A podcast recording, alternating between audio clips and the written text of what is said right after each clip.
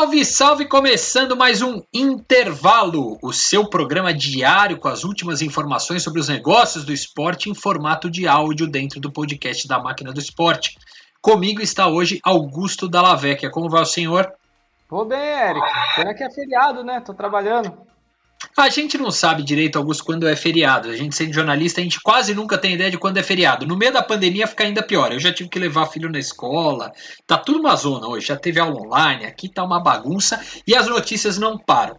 Né? O nosso querido amigo Intervalo, seu companheiro de todos os fins do dia, ali para você se manter atualizado, é um oferecimento do grupo End to End. E eu quero começar perguntando para você o seguinte, Augusto está chegando a hora, dois meses para os Jogos Olímpicos. E o clima é só de festa? Não, Eric. Infelizmente o clima não é só de festa. É, em Tóquio, está rolando alguns protestos com relação a Olimpíadas. E agora a organização teve uma outra notícia ruim. É, foram cerca de 10 mil pessoas que desistiram de serem voluntários na Copa, na, nas Olimpíadas Copa América é outro torneio. Copa América é outro torneio. Calma, Augusto. Tem muito torneio para acontecer. 10 mil voluntários pularam fora, é isso? 10 mil voluntários pularam fora. É, to... isso acontece por conta da, da Covid, que aumenta a cada dia no Japão, e pelo fato do, do país ainda estar em estado de emergência, o que deixa uma certa parte da população receosa com relação aos Jogos Olímpicos. Eu acredito que vai ser complicado essa situação para os próximos dias, apesar da, da organização acreditar que o restante dos outros 70 mil voluntários serem mais que suficiente para garantir a organização, Eric. É, é, um, é, uma logística menor de voluntário que precisa, porque tem menos gente mesmo, né? Talvez não tenha né, nem público, né? Já se cogita de novo no Japão deixar sem público, nem só público japonês. É uma situação ainda incerta a dois meses do evento. Mas se a gente vai conseguir fazer uma Copa América daqui a 10 dias, fazer uma, uns Jogos Olímpicos daqui a 60 dias com a organização japonesa, eu ainda acredito que dá. Mas, seu Augusto, as notícias não param porque as Olimpíadas estão chegando. E a novidade de hoje que eu trago para você é a Unicesumar fechando o patrocínio agora à Confederação Brasileira de Basquete, a CBB. É, a Unicesumar que já tinha fechado com a CBV de vôlei, Atlético Mineiro e Cruzeiro, ou seja, a Unicesumar criando um novo é, modelo e na, na assinatura do contrato, quem quiser ler a reportagem completa na máquina do esporte, tem lá o, né, o diretor da Unicesumar falando que a ideia é realmente pegar mais esportes. O que é legal dessa parceria é que ela envolve, além da exposição de marca da Unicesumar no uniforme do Brasil, óbvio que não nas Olimpíadas, mas as seleções masculina e feminina fazem os últimos torneios pré-Olimpíada agora.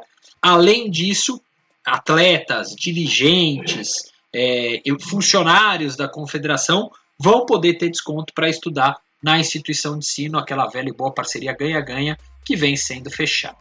E não é só não é só patrocínio novo que tem, Eric. Tem o time Brasil anunciando a roupagem nova das Olimpíadas de 2021.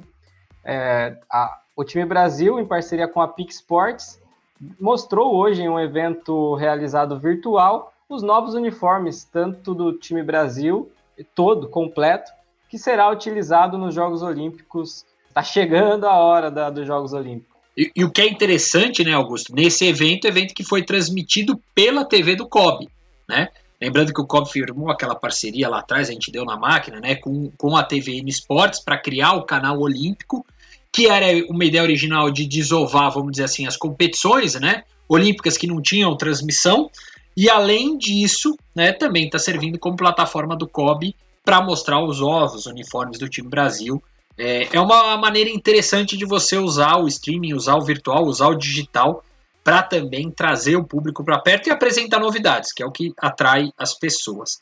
Aliás, por falar em digital, hoje na máquina do esporte, a gente soltou logo de manhã no boletim da máquina e, e, e a matéria já está completa dentro do site sobre a ação digital do NBB nas finais que aconteceram recentemente, né, no finzinho de maio ali, entre Flamengo e São Paulo. O NBB fez tanta coisa, né, eles criaram várias ações diferentes para promover o duelo, entre elas até uma parceria com a Libertadores, né, com o perfil da, da, da Libertadores no, no, no Facebook, para eles trocarem interação, trocarem várias coisas e fazer com que o engajamento das pessoas em torno dos jogos fosse maior. que é interessante é que em uma semana, praticamente durou uma semana, os três jogos que o Flamengo atropelou na final, o time do São Paulo, é, a, o NBB conseguiu mais engajamento, mais interação, mais alcance no digital do que dois anos atrás, né? Porque a, a última temporada não teve o final, com a transmissão inteira é, de um mês, quase, entre Franca e Flamengo, que foi para o jogo 5 e tudo mais. Então, é interessante a gente ver essa estratégia digital dando certo, as novidades né, que o NBB trouxe, e entre elas, a, a principal, acho que foi, transmitir alguns jogos no TikTok, que aliás parece que está virando moda, né?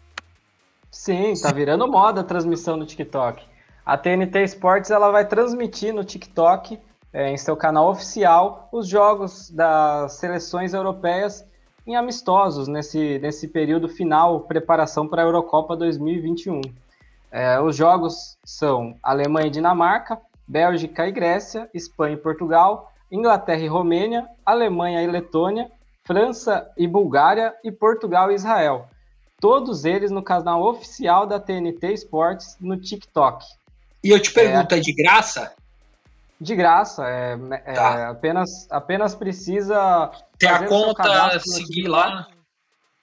Seguir o canal da TNT Sports no TikTok e assistir aos jogos é, sem qualquer tipo de dificuldade. Não é a primeira que é... vez que. Sim, é, não, e que, desculpa te cortar, mas é, é, que é interessante porque o TikTok surgiu para ser uma, uma rede social de vídeo curto, né?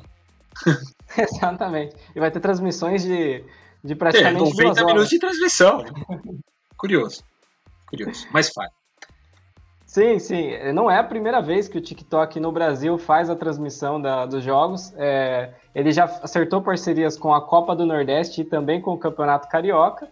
E com isso, é, ele, ele, a ideia da TikTok é cada vez mais entrar no gosto do brasileiro e, e tem usado muito o futebol para isso. É, lembrando que vai ter a guerra com, com o Kwai também, né? Que está entrando também da mesma forma, mas ainda mantendo vídeos curtos. Vamos ver como é que isso vai ficar. E o streaming não para, né, Augusto? A gente tem agora a notícia que a gente deu hoje também na máquina, que é interessante. Uh, as divisões inferiores da Inglaterra, aí a gente está falando do estágio muito mais avançado de consumo de streaming, faturaram quase 55 milhões de dólares, foram 54 milhões e 900 mil dólares, com a. É, com a transmissão dos jogos por streaming. Né? E, e, foi interessante porque foi um modelo novo que a English Football League, que cuida da segunda, terceira e quarta divisão do futebol inglês, é, quarta divisões do futebol inglês, vamos falar o português corretamente, é, conseguiu transmitir para o mundo inteiro esses jogos. E é algo bem interessante a gente notar, porque é uma plataforma que foi transformada, foi globalizada e gerou 55 milhões de, de dólares de receita. Ah, é o futuro? Os jogos são de menor atrativo, atrativo, menor atração, mas vale lembrar que a Premier League, no modelo tradicional, né, dividindo por emissoras de TV, buscando melhores contratos, tem 5 bilhões de faturamento. Lógico, é a Premier League, mas fica essa diferença. E ainda nesse mercado de transmissões, é, houve a transmissão da NBA no canal do Gaulês, atingindo cerca de 142 mil pessoas. É, até é um pico considerado alto para as transmissões da, da NBA, já que em comparação com o canal do YouTube da Budweiser, a média alcançada é de cerca de 7.500 pessoas. É um é, mercado que está se abrindo, né, Eric? É, e, e, é interessante a gente ver que a Bud está testando, porque essa transmissão do Gaules não é um acordo que o Gaules pagou para transmitir os jogos. Faz parte dentro daquele pacote de acordo da Budweiser com o NBA, e até o Rodrigo Vicentini escreveu isso no, no LinkedIn dele, quando ele escreveu para a gente a coluna falando do acordo com a, com a Bud, ele queria, ele sempre disse, a gente quer levar a NBA a novos públicos. E esse foi um caso, né? Pegou um streamer famoso, famoso por streamar jogos é, é, de jogos eletrônicos, não tem nada a ver com a NBA, e o cara fez a transmissão de um jogo da NBA. Né? É, o pico de 142 mil pessoas também a gente precisa, precisa explicar, né, Augusto? Porque não é aquela coisa assim, 142 mil pessoas viram o tempo inteiro. Não, ela pode ter passado um segundo lá dentro, mas registrou essa pessoa e simultaneamente deu 142 mil pessoas. Números interessantes. E é pra gente ficar de olho nisso, né? Sim, exatamente. Bom, outra novidade que tem é que a gente ganhou um concorrente. Sabia disso? Não, Sabia, concorrente de peso, hein? Concorrente, a gente não tem como concorrer. A, a notícia é que a Red Bull lançou uma plataforma de podcast. É o, é, o, é o tamanho desse mercado de podcast. A gente tem na máquina do esporte, você acompanha aqui, tem o Maquinistas, tem o Jogo Rápido, todo dia a gente tem o um intervalo. E a Red Bull que ela montou foi o programa chamado Momento de, da Decisão. E que é legal, ela pega um atleta patrocinado, que é o Sandro Dias, o mineirinho do skate, e ele resolve conversar com astros do esporte e do games, que são as duas plataformas que a Red Bull trabalha muito bem, falando sobre dilema da escolha de carreira de cada uma dessas pessoas, barreiras que precisaram superar para alcançar e tudo mais. Enfim, é muito bacana, por quê? Porque a Red Bull vai mostrando o quê? Que ela é uma plataforma de mídia, né? E as outras marcas têm que olhar e falar: ah, os caras estão fazendo isso, podcast, ah, tá bom, tá tudo bem, né? É um negócio, um mercado que vem crescendo cada vez mais esse formato em áudio. Enfim, temos um concorrente, mas acho que não vai ser tão problemático, Augusto. E chegamos ao grande momento do nosso programa, Eric Bet. São os indicados é, na categoria ativação de patrocínio, os cinco finalistas do Prêmio Máquina do Esporte. Um dos finalistas é a Buzzer, é, ativando o patrocínio com o Cruzeiro na contratação de Rafael Sobes. Chegou de a bus. Ele chegou, chegou de, de, ônibus pro, pro, pro, Cruzeiro. Foi boa, Exatamente. foi uma, boa, foi uma boa, boa estratégia. A Betfair ativando a Libertadores com conteúdo é, com a 90 Minutes, é, com um vídeo do Palmeiras relembrando os títulos de 1999 e 2020. Ah, não passou gato preto aquela hora, não. Não deu azar, não. Não deu azar, não. O Palmeiras ganhou, faturou e foi um conteúdo muito legal que, que a Betfair fez também. Foi marcando uma quase pré-estreia do The Players Tribune. Porque foi o 90 Minutes e foi também o The Players Tribune, os dois produtos da, da Minute Media que fizeram essa ativação muito legal. Quem, quem não viu, veja, não só o palmeirense, não. É, aí aqui a gente é muito suspeito para falar disso, né, Augusto? Mas não só o palmeirense, foi muito legal o, a ativação, relembrando os títulos de 99 depois de 2020 do Palmeiras na Libertadores. Continua. Tivemos também a Claro, que utilizou do Rio Open para apresentar a tecnologia 5G ao público. Foi o último evento, né, Eric Betting, que ocorreu sem é, aliás, com a presença de torcedores aqui no foi Brasil. O último grande evento foi, o último grande evento foi. É. A Arena MRV, que criou um concurso para casais se inscreverem e realizarem casamentos no futuro estádio do Atlético Mineiro. Foi uma ação também... bem legal que eles fizeram, aliás, que foram mais de 200, acho que 200 casais que se inscreveram e falaram, ah, eu quero casar na arena. E aí é muito legal, porque na verdade não é na arena, é na pré-arena. E aí rolou um casal, foi contemplado com, com, com o, o, o casamento. Seria bom, né, Augusto, ter a festa de casamento bancada por alguém, né? Sim, sim. Eu, eu fui padrinho de casamento na Arena Corinthians, então, aliás, agora né, o Química Arena. Então é um negócio, um evento bem bacana que, que vale a pena. E te, tivemos também o Flamengo, que criou é, uma série de conteúdos para comemorar os 125 anos do clube. E além de conteúdos gerados, ainda teve receita, Eric Vetti. Conseguiu mais ah, de 500 mil reais. Isso aí. Com as comemorações. Aí. As comemorações, muito patrocínio e muita. Realmente foi uma sequência de, de produtos que o Flamengo lançou bem legal.